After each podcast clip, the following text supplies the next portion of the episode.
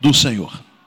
Eu quero convidar você a abrir no texto do profeta Ezequiel, capítulo 37. Quero meditar a partir do versículo 15.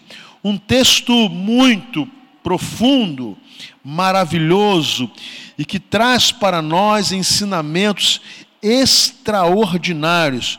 Por isso, nós queremos que você calmamente abra a palavra de Deus para que possamos ler e você já começar a ter um contato com esse texto maravilhoso de Ezequiel, capítulo 37. Aliás, o capítulo todo é maravilhoso. A primeira parte do capítulo, que nós não vamos meditar hoje, né, fala sobre a, a tão maravilhosa né, e especial visão do vale dos ossos secos, um pré-anúncio da ressurreição. E agora, o capítulo, o versículo 15 diante, vai tratar de um outro tema. E eu quero falar com você sobre aquilo que Deus tem a nos ensinar a partir desse texto maravilhoso da palavra do Senhor. Ezequiel, capítulo 37, a partir do versículo 15.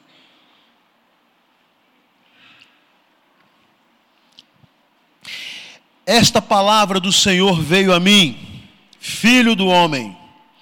Escreva num pedaço de madeira, pertencente a Judá e aos israelitas, seus companheiros. Depois escreva noutro pedaço de madeira, vara de Efraim, pertencente a José e a toda a nação de Israel, seus companheiros. Junte-os numa única vara para que se tornem uma só em sua mão. Quando os seus compatriotas lhe perguntarem: Você não vai nos dizer o que isso significa? Diga-lhes: Assim diz o soberano, Senhor.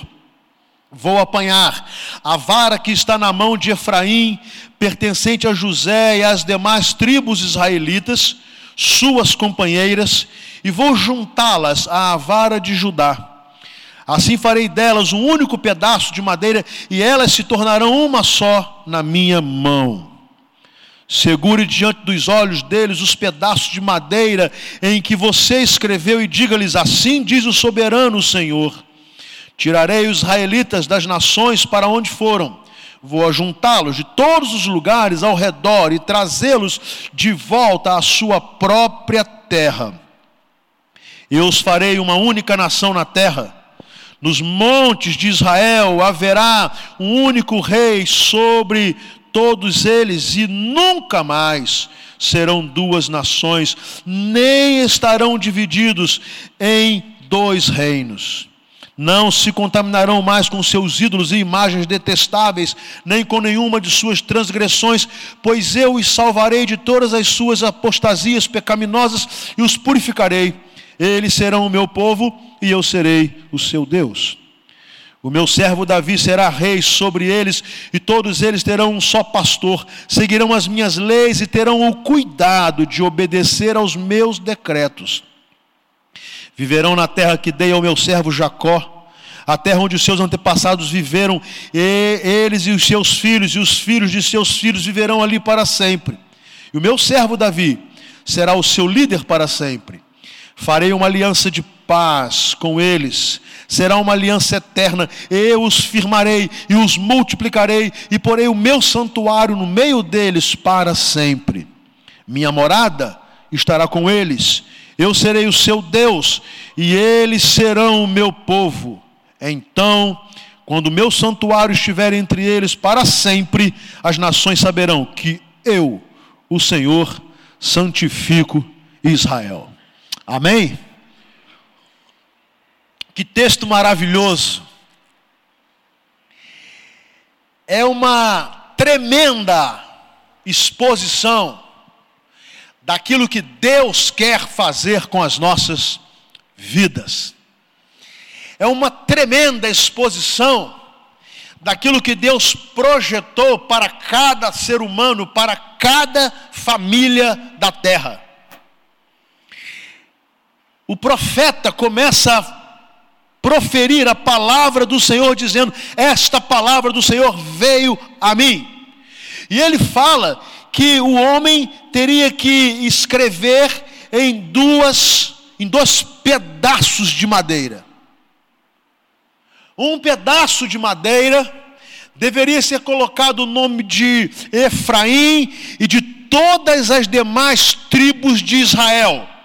Só para refrescar a sua memória, uma referência aos dois reinos, ao reino do norte e ao reino do sul, ao reino de Israel e ao reino de Judá reino que, reinos que eram unificados até o reinado de Salomão.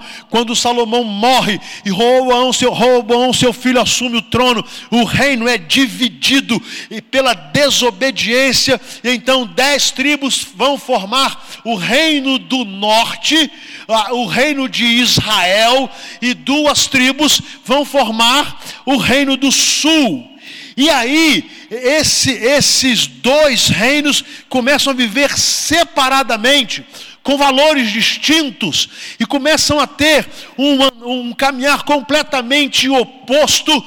Dois reinos que antes eram um só, o poderoso reino de Israel, o poderoso reino, trono sobre o qual ou no qual Davi se assentou e governou aquele povo com poder e com sabedoria, o seu filho Salomão, e agora esse reino dividido cada um andando em uma direção, mas essa não era a vontade de Deus, nunca fora a vontade de Deus ver aqueles dois reinos divididos. Um povo que Deus separou, que Deus escolheu, que Deus deu a terra prometida, que Deus os colocou, que Deus o colocou na terra que mana leite e mel, e fez daquele povo o povo da sua herança, o povo de onde sairia Jesus, viria Jesus, o Salvador do mundo.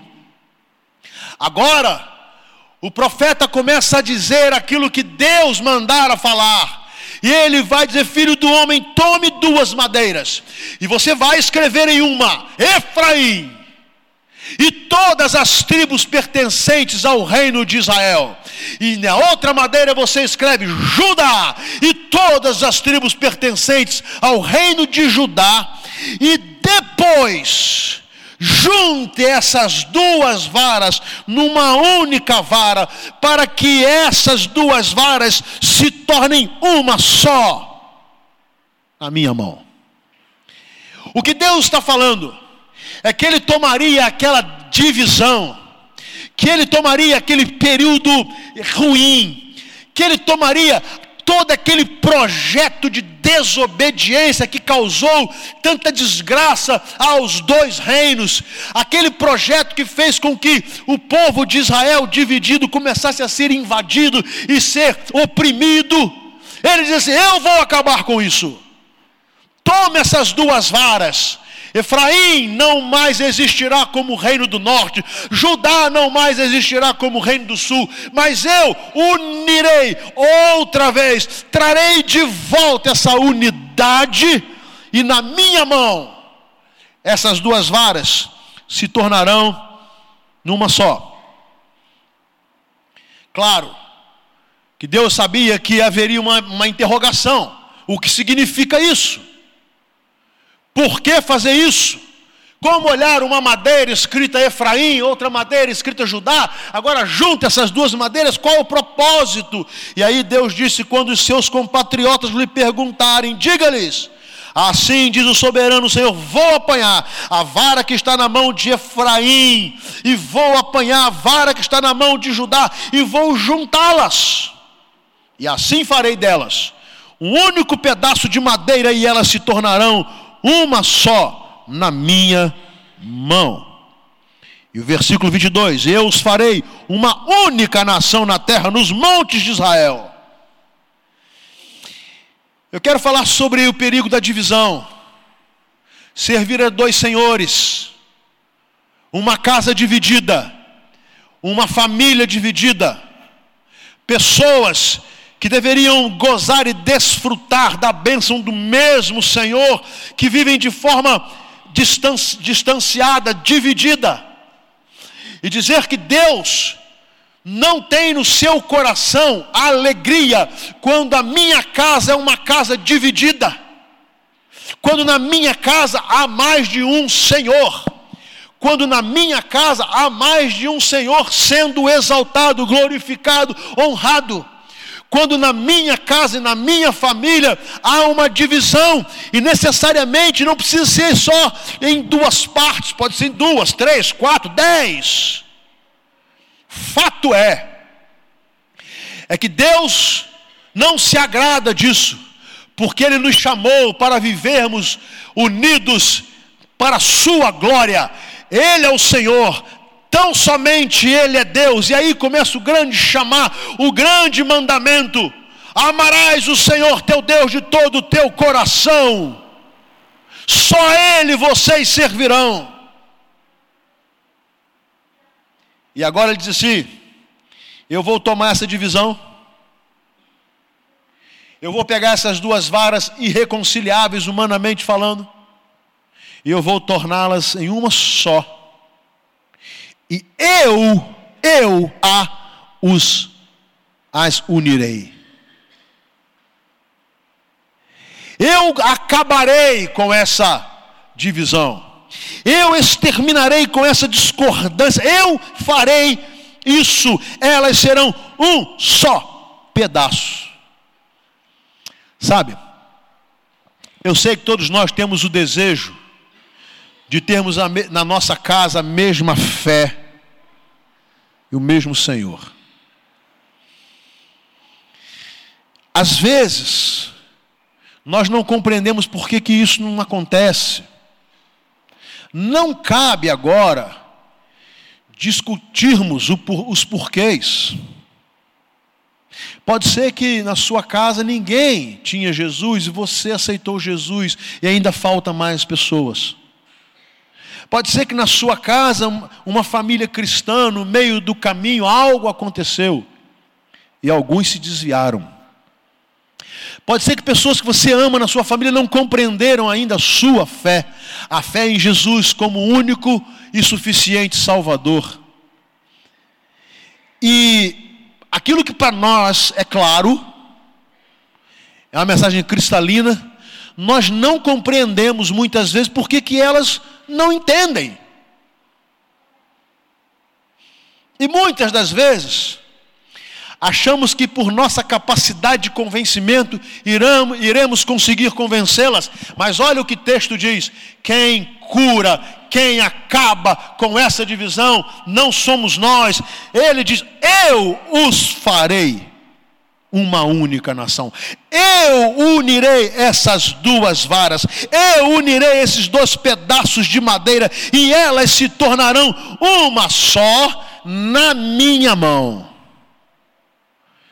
Então eu quero nesta noite falar com você, se você quer e se você sonha em ver essa divisão espiritual na sua casa se acabar, você precisa estar diante de Deus, entregar a sua vida a Deus, entregar a sua toda a sua conduta a Deus, colocar a sua família diante de Deus, colocar os seus familiares que ainda não se renderam diante de Jesus, ou aqueles que já que se afastaram, que se rebelaram e clamar pelo poder do Espírito Santo para que ele possa trazer de volta e a acabar com essa separação. O apóstolo Paulo vai usar uma linguagem tremenda, dizendo que Jesus Cristo derrubou a muralha que nos separava. Jesus Cristo quebrou a muralha que, que nos separava. Jesus Cristo rompeu as barreiras que faziam que, com que nós vivêssemos é, realidades completamente diferentes. Então eu preciso dizer a você que se você vive na sua realidade familiar, essa realidade de duas madeiras, é, com nomes de, diferentes ou servindo a deuses diferentes, eu preciso dizer a você: dependa de Deus, confie em Deus, se lance aos pés de Deus, dobre os seus joelhos, clame ao Senhor para que Ele e não você porque você não conseguirá que Ele, o Senhor, faça a obra maravilhosa, miraculosa, poderosa, sobrenatural de curar a divisão que há na sua casa. Amém? Eu os farei uma só nação. Agora, é impressionante que Deus diz que vai fazer uma obra miraculosa na sua família, mas ele vai, ele vai normatizando, ele vai dizer assim: haverá um único rei sobre todos eles. Um único rei. Os dois reinos, o reino de Israel e o reino do sul, eles tinham os seus reis. Por exemplo, quando o reino foi dividido, Roboão era ficou como rei do reino de Judá e Jeroboão rei do reino do norte. Se você ler a história dos reis de Israel, então você vai começar a conhecer que os dois reinos se dobravam diante de senhores distintos. Mas agora, nessa junção, nessa unificação, Deus diz: haverá um rei sobre eles, e nunca mais serão duas nações, nem estarão divididos em dois reinos. É interessante que Jesus falou categoricamente que uma casa dividida não pode subsistir.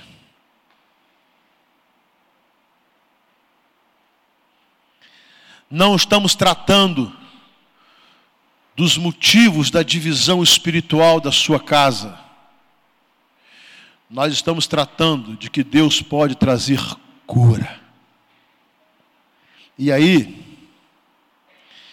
o Senhor vai falar sobre purificação.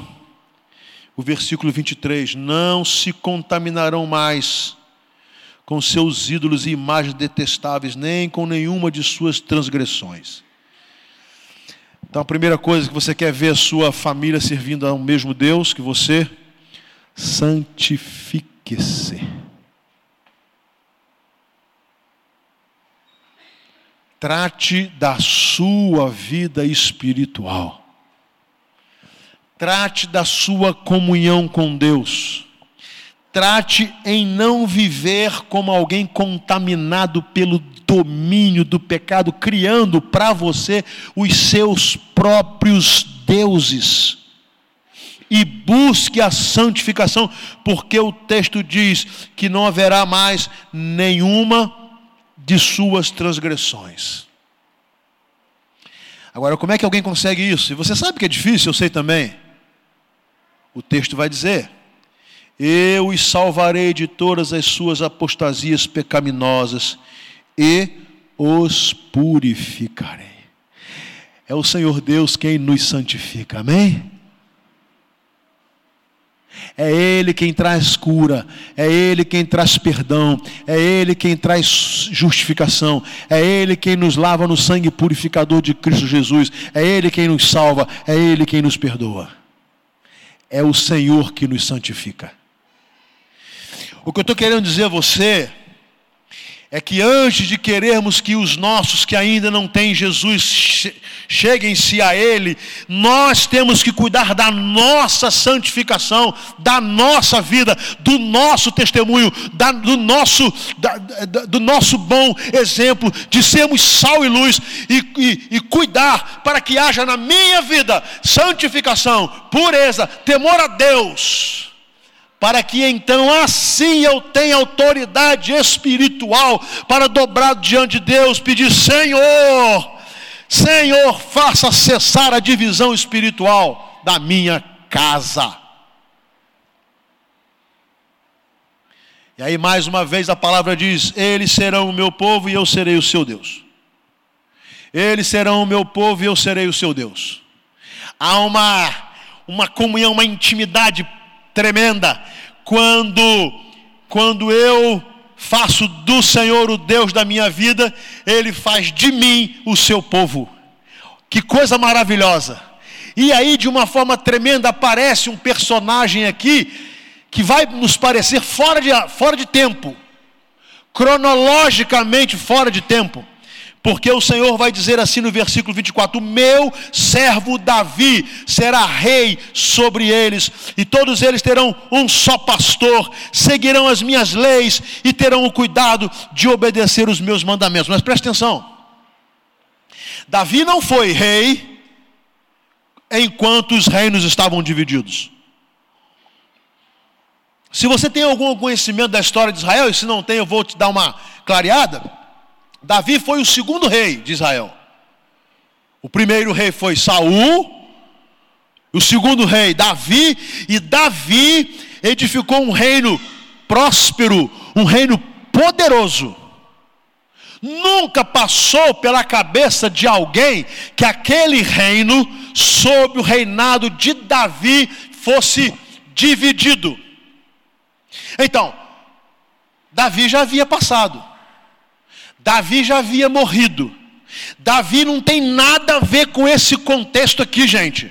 Davi não tem nada a ver com o reino do norte e o reino do sul. Então, por que o texto está dizendo: Meu servo Davi será rei sobre eles, e todos eles terão um só pastor? Porque é uma referência a Jesus Cristo é uma referência à descendência de Davi, é uma referência àquele que se assentaria no trono de Davi, é uma referência àquele que viria para reinar para todo sempre, é uma referência àquele que seria maior do que Davi, e não é uma coincidência, um acaso que Jesus Cristo vai nascer lá em Belém da Judéia, na cidade de Davi.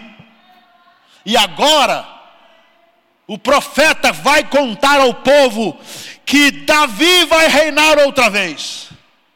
Que Davi será o rei daquele povo, que Davi reinará sobre eles e que todos eles, presta atenção, teriam um só pastor. E aí, quando eu vou viajar lá para o Novo Testamento, eu encontro Jesus falando: Eu sou o bom pastor. Amém? Que coisa linda! Que coisa maravilhosa! Uma profecia mais de 700 anos antes dele do cumprimento já dizendo que Jesus ia curar as nossas divisões, Jesus ia sarar as nossas desavenças, Jesus ia cicatrizar as nossas feridas, Jesus ia transformar inimizades em amizade e principalmente amizade com Ele. Davi, o meu servo será rei sobre eles, e todos eles serão só pastor, terão só pastor, seguirão as minhas leis e terão cuidado de obedecer os meus mandamentos. Agora, olha que coisa linda versículo 20: farei uma aliança de paz com eles. O que é o Novo Testamento? É a nova aliança. Jesus, quando vai cear com os seus discípulos, ele diz assim: Esse é o meu sangue. Esse é o sangue da nova aliança. Farei uma aliança com eles, uma aliança de cura, uma aliança de libertação, uma aliança de salvação, e eu curarei a inimizade, para que eles sejam um, ó Pai, assim como eu sou um contigo. E mais, essa não era uma aliança qualquer, porque o texto diz assim: e será uma aliança eterna. Tem nada a ver mais com Davi, o rei Davi, o homem Davi, o rei do reino lá de Israel, sentado no trono de Jerusalém. Isso tem a ver com o Rei dos Reis e o Senhor dos Senhores, aquele que vive e reina para sempre. Eu farei com eles uma aliança eterna. O que eu quero trazer para hoje é essa expectativa maravilhosa de que Jesus quer fazer uma aliança conosco, e essa aliança é para a eternidade, e Ele quer fazer uma aliança não só comigo, Ele quer fazer uma aliança com a minha casa, Ele quer fazer uma aliança em que esteja presente eu, a minha esposa, os meus filhos, Ele quer fazer uma aliança entre irmãos, Ele quer fazer uma aliança com você, Ele quer fazer uma aliança, e essa aliança será eterna. Por isso eu falo àqueles que aqui estão que ainda não se casaram, não comecem um casamento com uma casa dividida. Porque é trilhar pelo caminho da desobediência Mas se a casa já está dividida, a cura em Jesus. Amém? A cura em Jesus, a possibilidade de cura em Jesus, porque Jesus quer fazer uma aliança comigo, com a minha casa, com os meus, e essa aliança é eterna.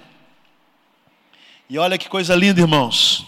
Eu os firmarei e os multiplicarei, e porei o meu santuário no meio deles para sempre.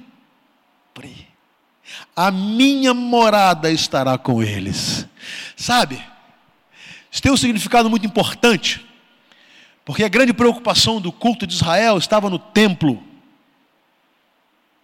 Então, todas as vezes né, que o povo passava pela, pela, pelo dissabor do templo ser saqueado ou destruído, o povo perdia a referência. É por isso que, quando lemos o livro do profeta Daniel, vamos encontrar Daniel entrando no seu quarto, abrindo a janela, se virando em direção a Jerusalém e orando em direção ao templo que não existia mais, mas ele orava. E quando você vai ver a história do templo de Jerusalém, aquele templo foi erguido, e ele foi destruído, e ele foi erguido ele foi destruído. Mas Jesus não vai falar desse templo físico. O profeta não está falando desse templo estático, desse ajuntamento de cimento, areia, pedra, concreto. Ele não está falando de um lugar. Ele não, não está falando de um local onde nós saímos de casa e nos dirigimos a Ele, como este lugar que nós estamos aqui. Ele está dizendo de forma maravilhosa: eu os firmarei, os multiplicarei, e porei o meu santuário no meio deles, e minha morada estará com eles. Nós podemos traduzir este, esta afirmação com as palavras do apóstolo Paulo, quando ele afirma que o nosso corpo é templo do Espírito Santo. Aleluia! O que ele está dizendo é que Deus mora aqui, que Ele habita aqui, que o seu espírito vive em mim e que este corpo é um lugar, é um templo de adoração e por isso deve ser santo.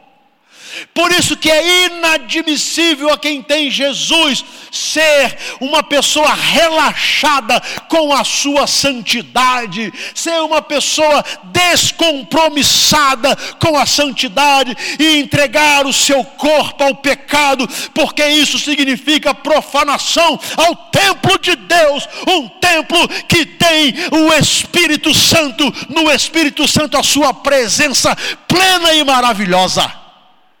Mas que coisa gostosa é saber que Deus vai fazer quebrar essa barreira de inimizade e não vai exigir que nos dirijamos a Jerusalém uma vez por ano. Ele habita em nós. E tudo isso na pessoa de Jesus. Minha morada estará com eles. Agora que coisa linda. Eu serei o seu Deus, e eles serão o meu povo. Sabe? Não dá para dissociar isso. Quando eu tenho Deus poderoso como meu Deus, Ele me tem como seu povo. Quando eu tenho Jesus como Senhor da minha vida, Ele me tem como povo do seu pastoreio. Quando eu tenho Jesus como aquele que é caminho, verdade e vida, Ele me tem e me coloca na conta de filho do Deus Altíssimo. Quando eu tenho Jesus na minha vida, Ele faz morar em mim o Espírito Santo. E Paulo vai nos falar lá na sua carta aos Efésios que nós, quando cremos, fomos selados com o Espírito Santo da promessa, e Ele é a garantia da nossa redenção. Que coisa maravilhosa! Jesus Cristo, Ele rompe todas as barreiras, ele rompe a barreira da inimizade, da discórdia, da divisão, e ele nos cura e nos faz e faz conosco uma nova aliança. E o texto termina: então, quando o meu santuário estiver entre eles, para sempre. As nações saberão que eu, o Senhor, santifico Israel. Eu vou parafrasear. Quando o meu santuário estiver na casa de Márcio, os seus vizinhos, os seus conterrâneos, os seus amigos saberão que é o Senhor que edifica a casa de Márcio. Glória a Deus. Quando o Senhor fizer morada na nossa casa, onde vir ao templo para adorar, é apenas o resultado da presença de Deus na nossa casa, santificando a nossa casa, santificando o nosso lar, purificando a nossa família. Quando isso acontece, aqueles que nos conhecem terão que reconhecer, ou têm que reconhecer, que a nossa casa é feliz, é abençoada, porque é o Senhor que a santifica. Meus irmãos queridos, não há lugar mais para termos, termos duas madeiras na nossa casa, um nome de Efraim e um nome de Judá. Não dá mais para termos na nossa casa duas madeiras servindo a, querendo servir a Deus e aos homens, a Deus e ao dinheiro, a Deus e os prazeres. Não dá mais. Por isso o Senhor quer nos unir e fazer conosco uma aliança, uma aliança eterna. E essa aliança estará subjugada a um único Rei, Jesus. E Ele faz morada em nosso coração com a presença do Espírito Santo. Uma morada que exige que aqui haja santificação. E quando isso acontecer, quando a minha vida e a minha casa puderem ser identificados como templo de Deus, a habitação do Espírito de Deus, então as pessoas reconhecerão que é Ele quem nos santifica. E eu quero falar com você e com a sua família. Como vai a santidade na sua casa?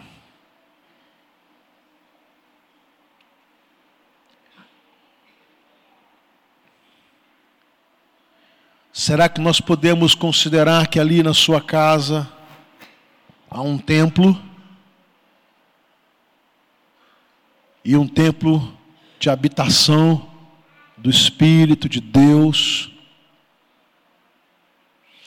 Será que na sua vida e na sua casa, essa aliança eterna se concretizou e foi selada pelo Espírito Santo? E toda impureza, todas as transgressões foram lavadas no sangue de Jesus. E a sua casa tornou-se Betel, casa de Deus. Meus irmãos, é hora de purificar a nossa casa. Agora, olha que coisa maravilhosa. Nós estamos tratando de um texto lá do Velho Testamento, que está falando que Jesus acabaria, que, que, e que o Senhor acabaria com essa divisão dessas duas madeiras a madeira escrita Efraim e todas as tribos de Israel, a madeira escrita Judá e as tribos e os povos que compunham Judá, e que a mão do Senhor uniria essas duas madeiras em uma só, e que essas madeiras, agora transformadas em uma só, estariam debaixo do senhorio do Rei dos Reis e do Senhor dos Senhores, Jesus Cristo. Irmãos, isso é promessa. E chegará o dia em que essa promessa feita aqui, e que pode se cumprir aqui na minha vida e na minha casa e na sua, será plenamente perfeita e para sempre. Então eu quero convidar você a abrir a sua Bíblia agora, lá no livro de Apocalipse. E é lá que eu quero terminar a reflexão desta noite. É lá que eu quero chegar. Capítulo 7, a partir do versículo 9.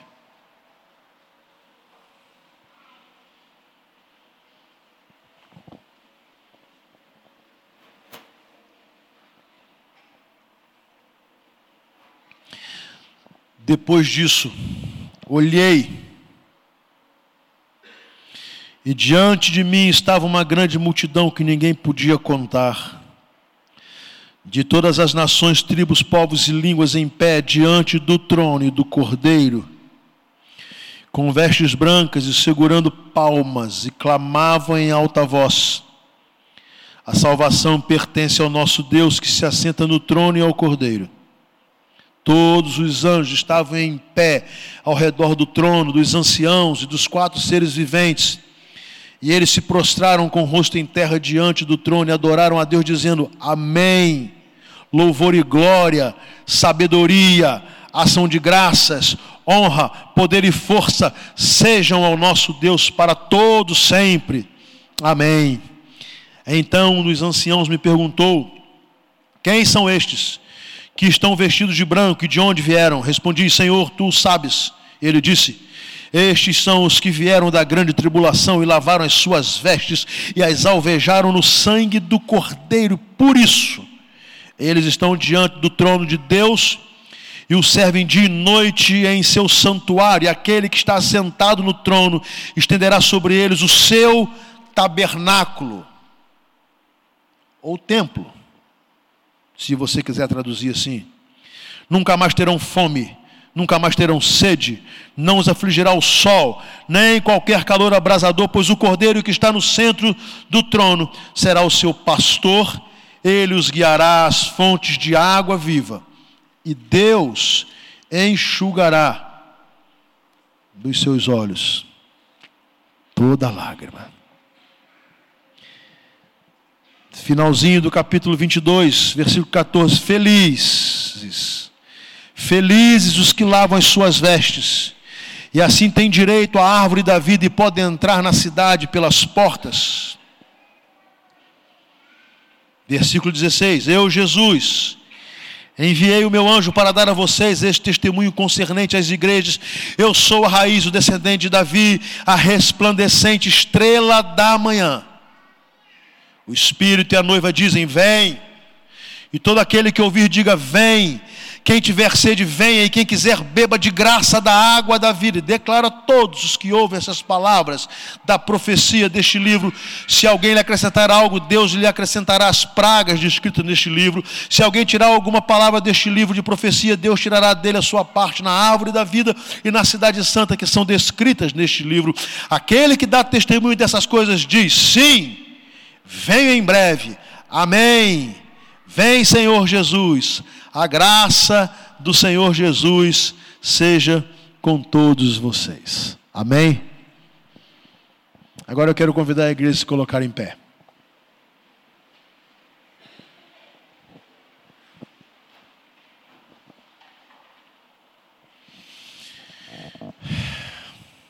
Sabe, eu quero orar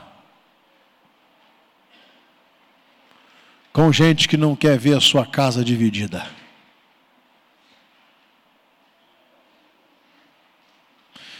com gente que entende que tem que entregar isso para Deus.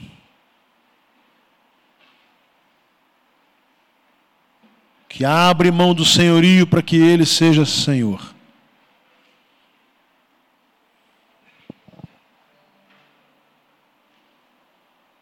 Eu quero orar com aqueles que querem santificar-se, porque sabem que sem a santificação não há como o Espírito Santo agir de forma plena. Eu quero orar com aqueles que estão lutando há muito tempo para que a sua casa sirva ao Senhor. Eu quero orar com aqueles que ainda edificarão suas famílias, para que não caiam no erro de edificar uma casa com madeiras com nomes de senhores diferentes. Nem Efraim, nem Judá, sem reino dividido, mas que possa formar uma família que já comece tendo Jesus como Senhor e Rei. Amém? Eu quero orar com aqueles que estão precisando de cura em suas vidas, na vida espiritual, precisam de cura na família.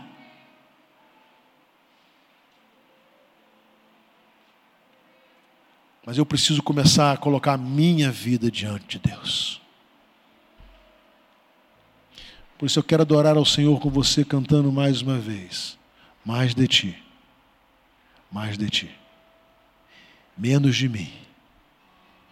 Que ele cresça, que eu diminua, que ele apareça, que eu me constrange.